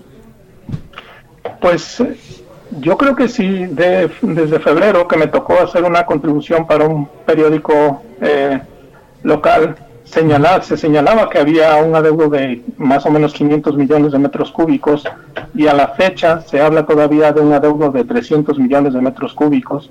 Si no se pudo resolver en seis meses, eh, veo imposible que se pueda cumplir de aquí a unos cuantos días, eh, un mes si acaso eh, con, con este, esta entrega de aguas. Entonces, pues las expectativas no son muy buenas. Yo creo que va a haber un, un problema eh, con el incumplimiento del tratado por no entregar la cantidad que esa deuda, son alrededor de 325 millones de metros cúbicos todavía. Y pues bueno, de ahí se va a derivar alguna situación de, de posible conflicto con, con, Estados Unidos. Pero más allá de eso, lo que yo creo es que eh, primero se tiene que buscar la manera de que eh, esa, esos faltantes haya un programa de reposición, es decir, comprometerse a que se va a cumplir o que se va a tratar de reponer los faltantes, pero también el, el tema de la revisión de un, la necesidad de un reglamento regional para saber cómo se va a manejar el agua y yo creo que un plan de manejo de la escasez del agua que se prevé para el próximo ciclo. Ya reclamó el gobierno de Texas, ¿no? Ya reclamó y reclamó fuerte y, reclamó está involucrada ahora la Secretaría de Estado, no solamente el gobierno. Sí, eso va. Este, oye, pues la verdad, la verdad, no, no, no, no pinta bien el asunto, ¿no? Este, más bien, y además, este, ya se metió la otra parte electoral, que ya van a tomar decisiones sobre Chihuahua sin que esté presente la gente del gobierno del estado, entonces, pues empieza como a, a convertirse en conflicto no solamente bilateral, sino interno, ¿no? Interno y que puede tener repercusiones, pues, eh, pues internas en, distintos ámbitos. Por ejemplo, hoy en la mañana me tocó escuchar eh, que el presidente López Obrador mencionaba que en Conagua había funcionarios de las administraciones pasadas y que pues yo supongo que atribuía también a que parte de la falta de capacidad de negociación y de y del cómo fue creciendo el problema se debe a eso y no me extrañaría que en los próximos días haya cambios en, Conagua. ¿Te puede, te, te, cae, caes en la cuenta de que puede ser algo así? Yo creo que sí, y, y pues habría que tener también un cambio de, pues de perspectiva de cuál es el papel de los actores locales y regionales. Aquí, por ejemplo, el Consejo de Cuenca de Río Bravo, que une a, varios de los interesados, de los usuarios que representan al agua, eh, aunque se ha dicho en el discurso que los consejos de cuenca van a tener un papel más importante, pues en realidad en este conflicto tampoco ha sido incluido de manera satisfactoria, digamos, o de manera que pueda realmente tener un papel para intervenir en este conflicto y tratar de llegar a, acuerdos. No, doctor, estamos hechos un lío porque además, con, como decías bien al inicio de la conversación, la muerte de una mujer, hoy el, esposo planteando cosas verdaderamente delicadas en el sentido de que eh, la Guardia Nacional atacó directamente a la mujer sin tonizón, entonces todo eso ya empieza a irse, va más allá de un simple conflicto, ¿no? Sí, y esperemos que no se salga de, de, control, aunque en realidad las perspectivas ahora no son muy, muy halagadoras. Sale. Doctor, como siempre, el agradecimiento de parte de nosotros. Te mando un saludo. Al contrario, gracias por la invitación y pues saludos al auditorio. Muchas gracias a ti. El doctor Ismael Aguilar Benítez, profesor investigador, es otra mirada, ¿eh? bueno, no es otra mirada, es una mirada muy analítica, muy precisa, muy del conocimiento de parte del doctor Ismael Aguilar Benítez, profesor investigador, reitero, del Departamento de Estudios Urbanos y del Medio Ambiente del Colegio de la Frontera Norte, con sede central allá en Tijuana. Vámonos cuando son ahora las 17 con 20 en la hora del centro. Solórzano, el referente informativo.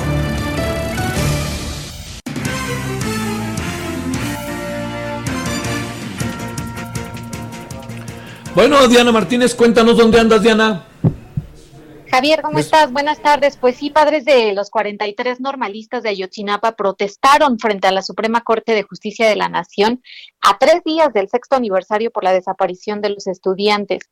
La mañana de este miércoles, los manifestantes arribaron en seis camiones al centro histórico para colocar eh, colocarse con mantas frente al máximo tribunal del país. Eh, habló Vidulfo Rosales, quien es abogado de los padres de los normalistas. Él señaló que mañana realizarán un mitin frente al Consejo de la Judicatura Federal y también estuvo encabezando eh, eh, esta protesta Felipe de la Cruz, vocero de los padres de los normalistas, quien dijo que acudieron a la Corte porque han pasado seis años y pues siguen en espera de que el Poder Judicial cumpla el compromiso de impartir justicia. Aseguró que no han tenido resultados y pues todavía continúan liberando a, implicados en el caso, como ocurrió con José Ángel Casarrubia Salgado el Mochomo, quien pues recordarás que permanece en la cárcel del Altiplano, pero por hechos distintos a la desaparición de los normalistas.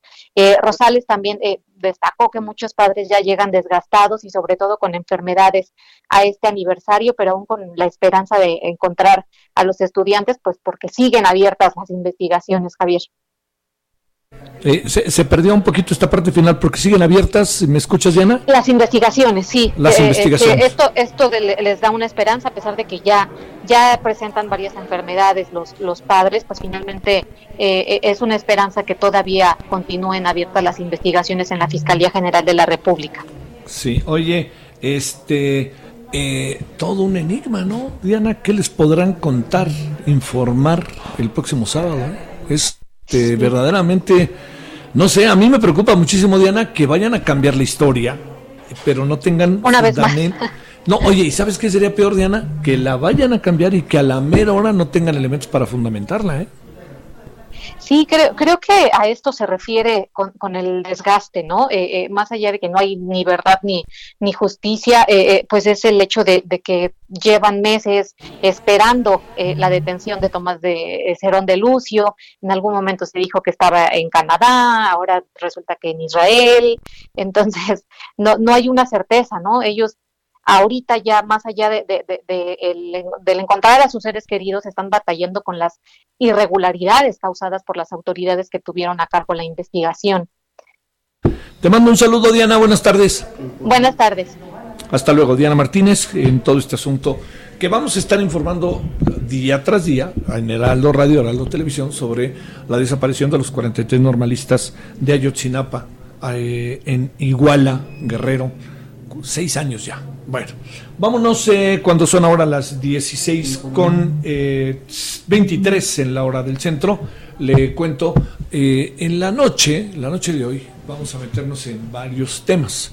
Uno de ellos, eh, bueno, tiene que ver primero con Morena. Ya le dijimos que Morena, vamos a, hablar con los cuatro candidatos. No sabemos, los son muchos candidatos, pero vamos a hablar con los cuatro de los que nos parece que en este momento tienen una posición un poquito más este, fortalecida, que no significa que van a ganar, no significa que son otros candidatos, no significa nada. Son cuatro que son los más visibles, eso es todo. Eh, y eso eh, también se suma a otra cosa que le voy a contar.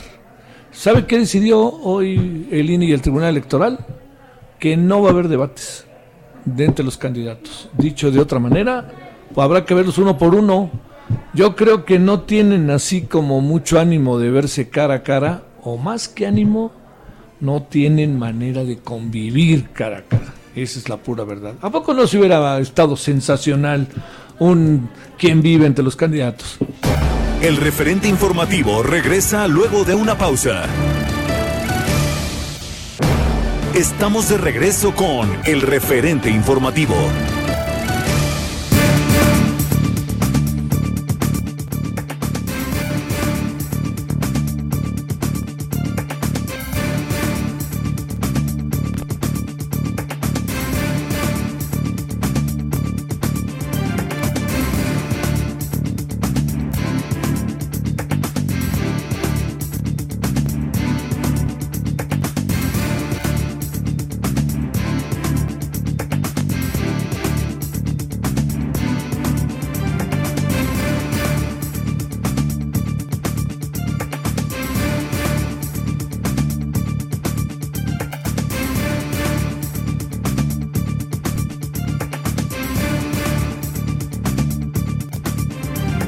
Recuerdo que seguimos aquí en el Centro Médico ABC, en el Campus Observatorio, donde se ha concentrado el asunto para, eh, para el Centro Médico ABC del tema del coronavirus. Fue una decisión que hace rato escuchábamos con la doctora Patricia Concha de eh, Santa Fe Observatorio, las decisiones, por qué se tomó observatorio y que enfrentaron casi que de inmediato.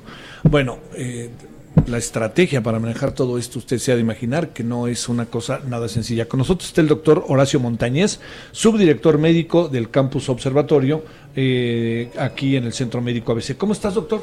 Muy bien, muy buenas tardes. Gracias por la oportunidad. Gracias a ti, doctor. ¿Cómo has estado? A ver, yo te... Ahora sí, yo sé que uno tiene vida privada, pero le pregunto al doctor cómo ha estado el doctor. Pues bueno, eh, al final del día mucho de lo que nosotros hacemos eh, no se modifica porque nuestra primera intención es servir.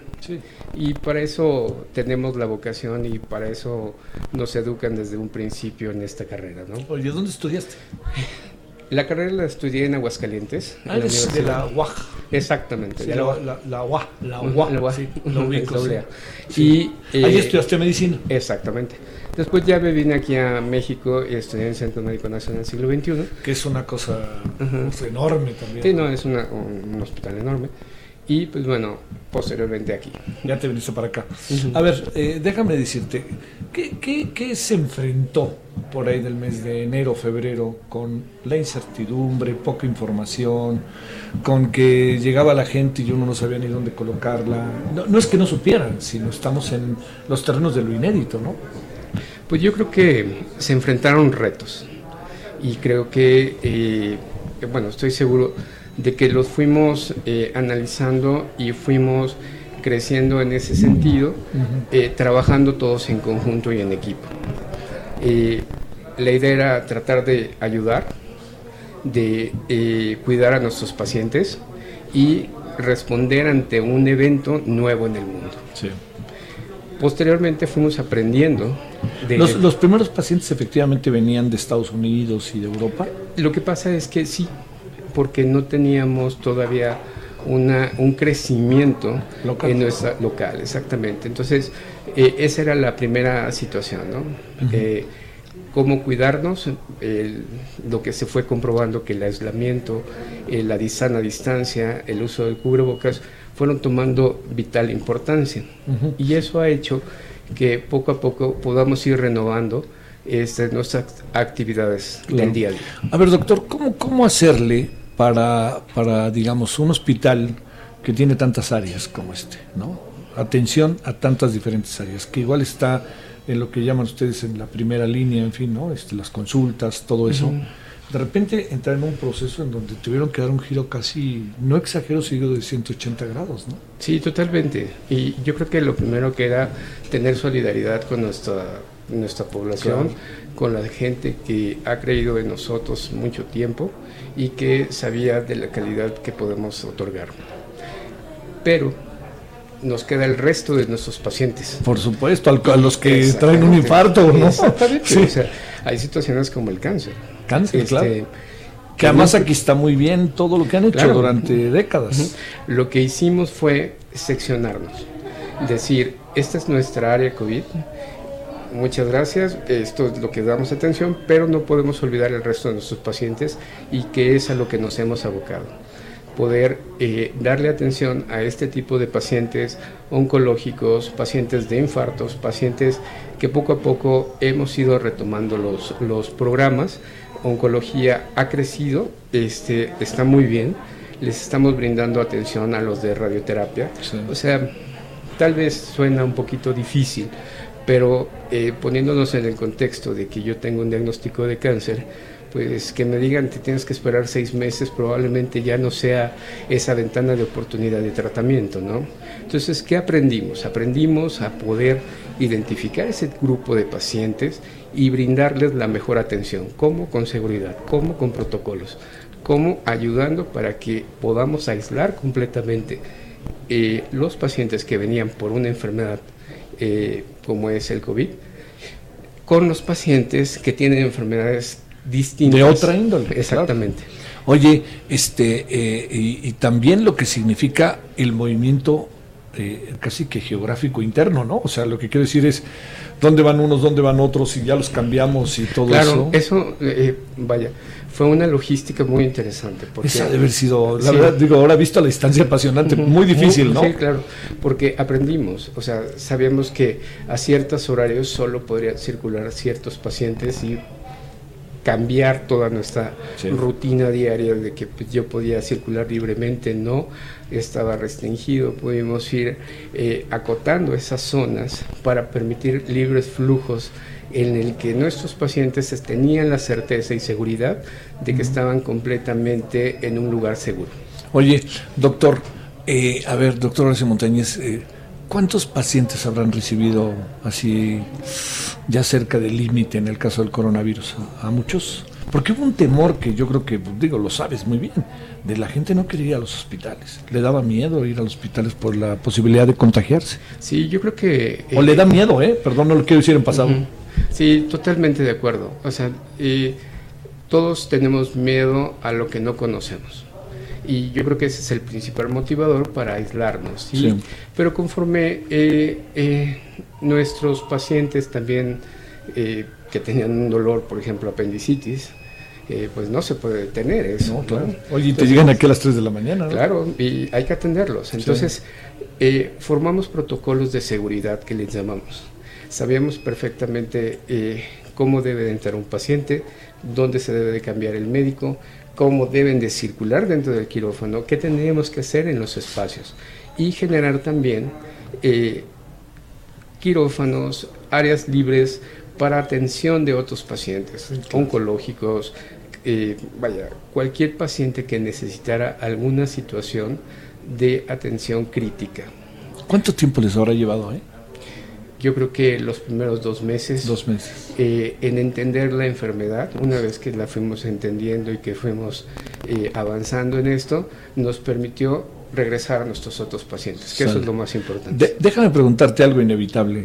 ¿Va, para largo o va para corto lo del coronavirus? ¿Tú qué piensas? Yo pienso que será algo que eh, llegó aquí con nosotros que va a formar parte de nuestras enfermedades respiratorias y por lo tanto tenemos que empezar a convivir y regresar a nuestras eh, actividades habituales, atender a nuestros pacientes oncológicos, atender a nuestros pacientes cardiovasculares, atender a nuestros pacientes crónicos que lo requieren.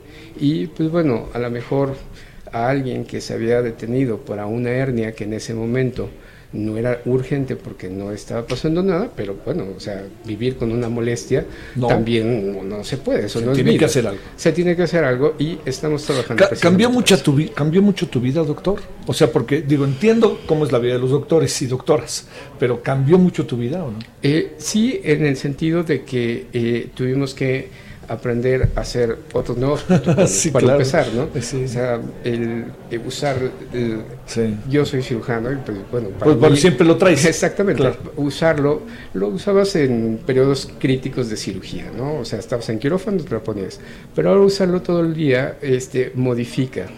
El segundo, la limpieza, la higiene de manos, la sana distancia. lo que pasa es que eso es algo que en algún sentido tú hacías, ¿no? Claro, pero ahora lo transpolo hasta toda mi vida. Claro, a toda mi vida. A tu familia, a, toda la familia, a tus cercanos. Este, yo creo que a todos nos ha pegado el aislamiento social y que este, de alguna forma eh, pues nosotros lo vivimos porque tenemos que venir al hospital a trabajar y a ejercer, ¿no? Pero muchas de las personas que estaban en sus casas eh, les modificó radicalmente la, vida. A ver, déjame plantearte algo, doctor, que, que uno, uno sabe, ¿no? Y yo creo que tú lo sabes porque te lo han de contar tus familiares, amigos, o desde Aguascalientes te dicen, oye, será lo que sea, pero yo no voy a ir al hospital.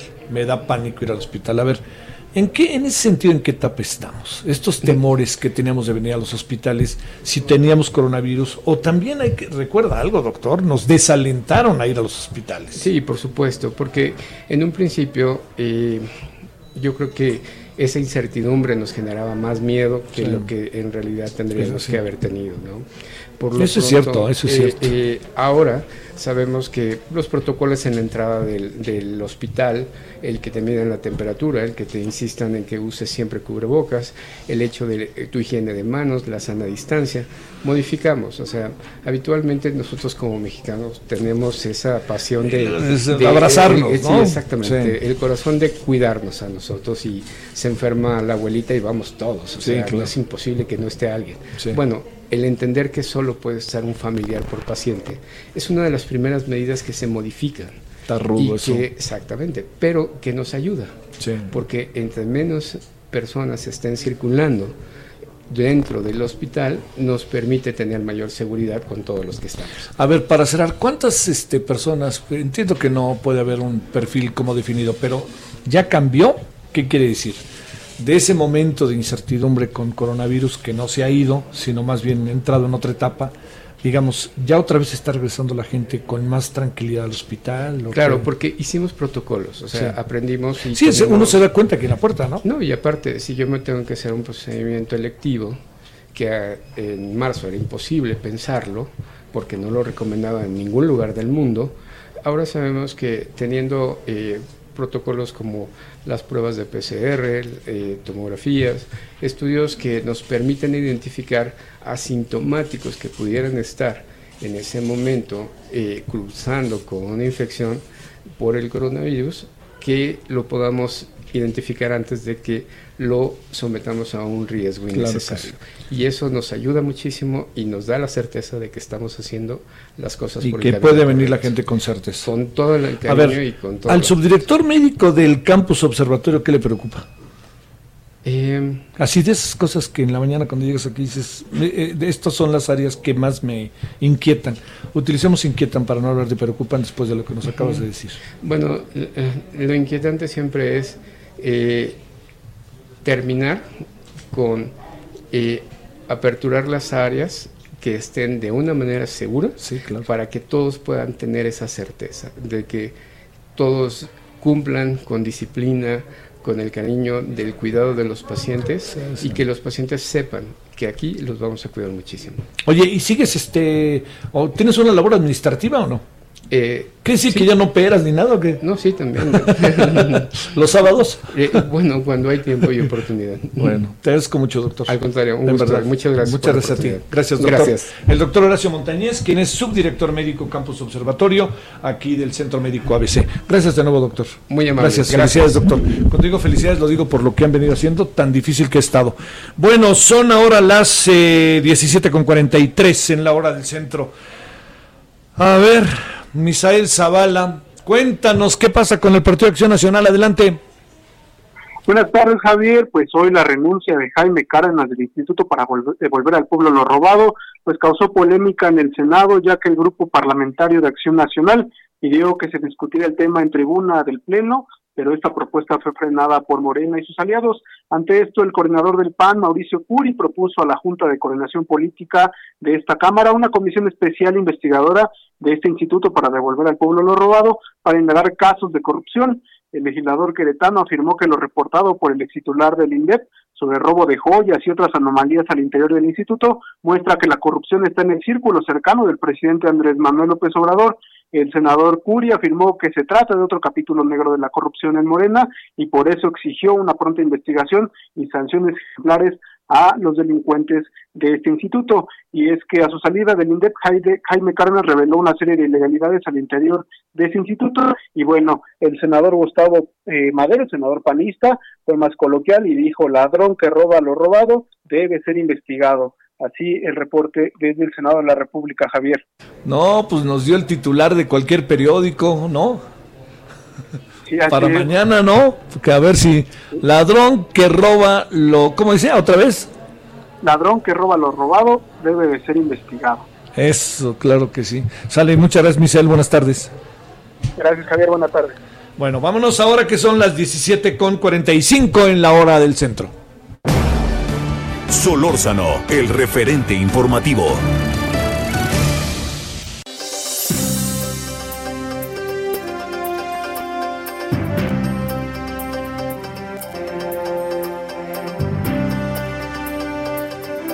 Don Ayeli Cortés, cuéntanos cómo andan las cosas también con más del pan. Buenas tardes. Buenas tardes, Javier. Pues hicieron varias travesuras los diputados panistas aquí en San Lázaro. La primera es que presentaron una iniciativa de reforma para obligar al presidente a entregar un informe clínico sobre su estado mental junto con su informe de gobierno. La propuesta de reforma constitucional también propone incluir como requisito para aspirar a ser mandatario tener buen buen estado de salud mental. El texto sugiere además considerar como información pública la salud mental del presidente y funcionarios de alto nivel del gobierno. Pero como te decía, esta no fue la única travesura que hicieron los panistas en San Lázaro hace unos minutos a propuesta de los diputados del PAN, pues se trabó la reforma para otorgarle a la Secretaría de Marina el control de los puertos, una reforma que es considerada pues trascendente y prioritaria para el presidente Andrés Manuel López Obrador, Javier. Son dos asuntos, este, como el primero me parece una muy buena travesura, el segundo yo creo que tiene mucho fundamento, ¿no, Nayeli? Pues así es, ellos alegaron eh, que había un error en el proceso de dictaminación, pues el dictamen que se iba a votar estaba basado en una aprobación de la Comisión de Gobernación y no de la Comisión de Marina. Mario Delgado, coordinador de los diputados de Morena, trató de subsanar el tema, pero pues como legalmente era cuestionable, pues las bancadas de las otras fuerzas políticas, incluida la del PT, se sumaron a esta demanda y pues finalmente el tema fue regresado a comisiones. ¿Se está trabado? Así es, porque, eh, bueno, para, eh, para, para, Mario Delgado, para Morena era prioritario sacarlo hoy, porque, insisto, es una demanda del presidente Andrés Manuel López Obrador básica para lo que él ha dicho es el combate a la corrupción, incluso así lo expresó Mario Delgado a su bancada, y pese a eso, pues fue imposible procesar el acuerdo, porque incluso había diputados, insisto, de partidos aliados como el PT, pues que estaban en contra de esto que en el poder legislativo, en el argot legislativo, se le conoce como chicanada. Sí, auténticamente. Nayeli, saludos, buenas tardes. Buenas tardes. Uy, se movió el pan hoy, el día de hoy. Pues bueno, es que han pasado muchas cosas, ¿eh?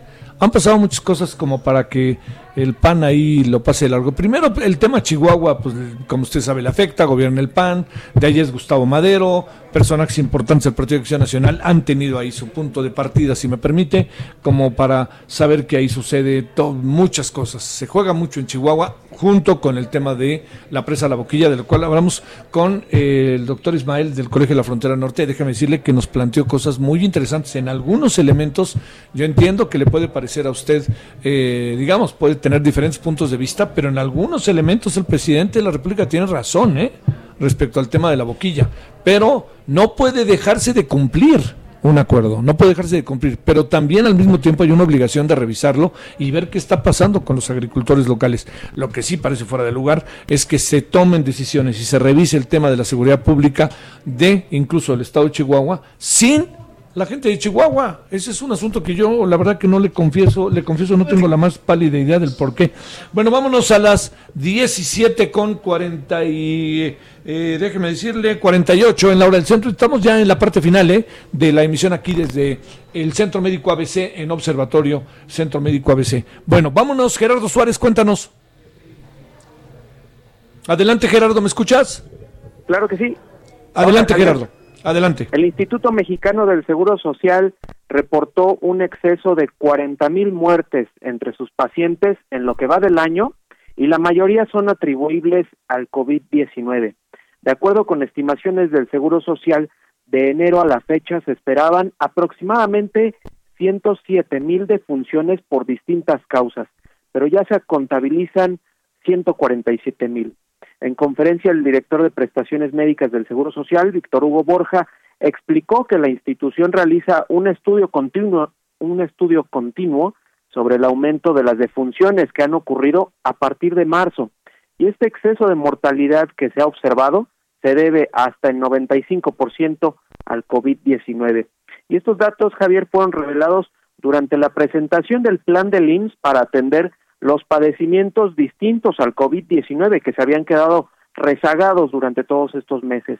Y hasta ahora eh, algunas clínicas, eh, más de 400 clínicas y 38 hospitales en 12 estados ya empezaron a reactivar estos servicios. Y por último, Javier, en el tema de salud, pero en especial sobre la atención del cáncer, el subsecretario de Prevención y Promoción de la Salud, Hugo López Gatel, canceló de último momento su participación en una reunión de la Asociación Mexicana de Ayuda a Niños con Cáncer, la AMANC, que en esta ocasión realizaba su reunión anual de forma virtual y hasta anoche todavía eh, anunciaba en su programa la participación de López Gatel, que se canceló por motivos de agenda, según dieron a conocer los organizadores, quienes pues se mostraron preocupados todavía con el tema de los medicamentos, de la atención oportuna a los niños con cáncer y pues plantearon que se quedan en el aire varias dudas que esperaban despejar con la presencia del subsecretario.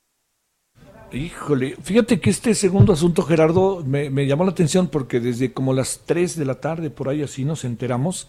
Nada más déjame decirte que sí me llama la atención lo que pasa porque es un tema en donde a lo mejor se pudieron haber llegado a buenas conclusiones y la salida del subsecretario, la no, la no asistencia del subsecretario es inevitable que entre en terrenos de especulación. ¿eh? Va a ser inevitable, e incluso que él se quiera hacer un lado y que no quiera entrarle por todo lo que le podían decir. Pero bueno, te mando saludos, Gerardo. Va a dar mucho de qué hablar este asunto. Gracias, Gerardo. Hasta luego. Adiós, cerramos. Iván Saldaña, cuéntanos dónde andas. ¿Qué tal, Javier Auditorio? Muy buenas tardes. Pues informarles que la Secretaría de la Función Pública destituyó a un profesor del Instituto Politécnico Nacional y lo inhabilitó para ejercer el cargo por agredir sexualmente a una alumna.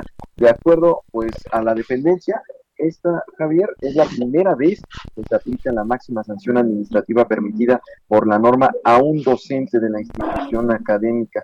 El profesor destituido, cuyo nombre pues fue reservado porque está también bajo investigación judicial, pertenecía al Centro de Estudios Científicos y Tecnológicos, al CECI, número 6, Miguel Otón de Mendizábal, del Politécnico Nacional. Y pues bueno, como te comentaba, es la primera vez que el órgano interno de control en el Instituto Politécnico pues sanciona así una agresión sexual Y eh, hay que nada más señalar que la víctima, que también eh, su nombre se omitió, pues presentó una denuncia en 2019 y terminó en esto, Javier, en esta inhabilitación y destitución del cargo. El profesor actualmente se encuentra también recluido porque pues se está siguiendo un proceso judicial en su contra por esta misma acusación. Javier Auditorio.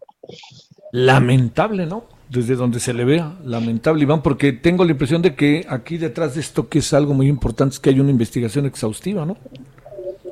Sí, efectivamente, y sobre todo, digo, es lamentable eh, para cualquier persona y desde cualquier ámbito, sobre todo para un profesor. Y pues ahorita se está haciendo mucho énfasis en el tema de eh, la trascendencia de el respeto a las mujeres, eh, también sancionar este tipo de acosos y sobre todo desde la Secretaría de la Función Pública, pues se ha trabajado un poco más, se ha enfatizado en, el, en contra del acoso y el hostigamiento sexuales y pues es competencia eh, de, la, de la función pública lo que sucedió también en investigar lo que sucedió en el Politécnico Nacional. Te mando saludos Iván, buenas tardes. Muy buena tarde a todos. Oiga, ya nos vamos. Bueno, primero quiero en, eh, colectivamente agradecer, agradecer profundamente al Centro Médico ABC, eh, aquí en su campus observatorio.